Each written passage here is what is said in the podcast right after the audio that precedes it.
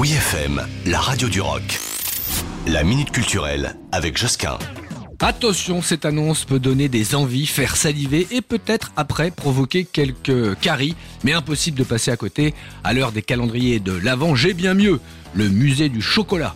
Il est situé dans le quartier des Grands Boulevards à Paris. C'est au total 4000 ans d'histoire du chocolat, 1000 pièces de collection authentiques, 500 kg de sculptures en chocolat, des démonstrations organisées tout au long de la journée, un parcours pédagogique pour les enfants, qu'on se le dise, amateurs, gourmands, passionnés ou tout simplement curieux le musée du chocolat, c'est une invitation à la gourmandise et au voyage. Hmm. Ici, on retrace l'histoire du chocolat, vous l'aurez compris, son origine géographique, la fabrication, les différentes chocolatières et tasses à chocolat. C'est une visite d'environ 1h30 en trois parties qui raconte l'origine et l'évolution du chocolat à travers une collection unique d'un millier d'objets.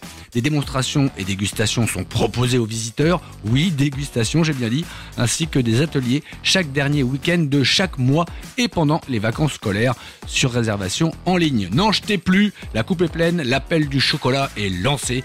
Direction alors le 28 boulevard de Bonne Nouvelle dans le 10e à Paris, à consommer avec modération pour éviter la crise de foi, ma foi. Retrouvez la Minute Culturelle sur wifm.fr.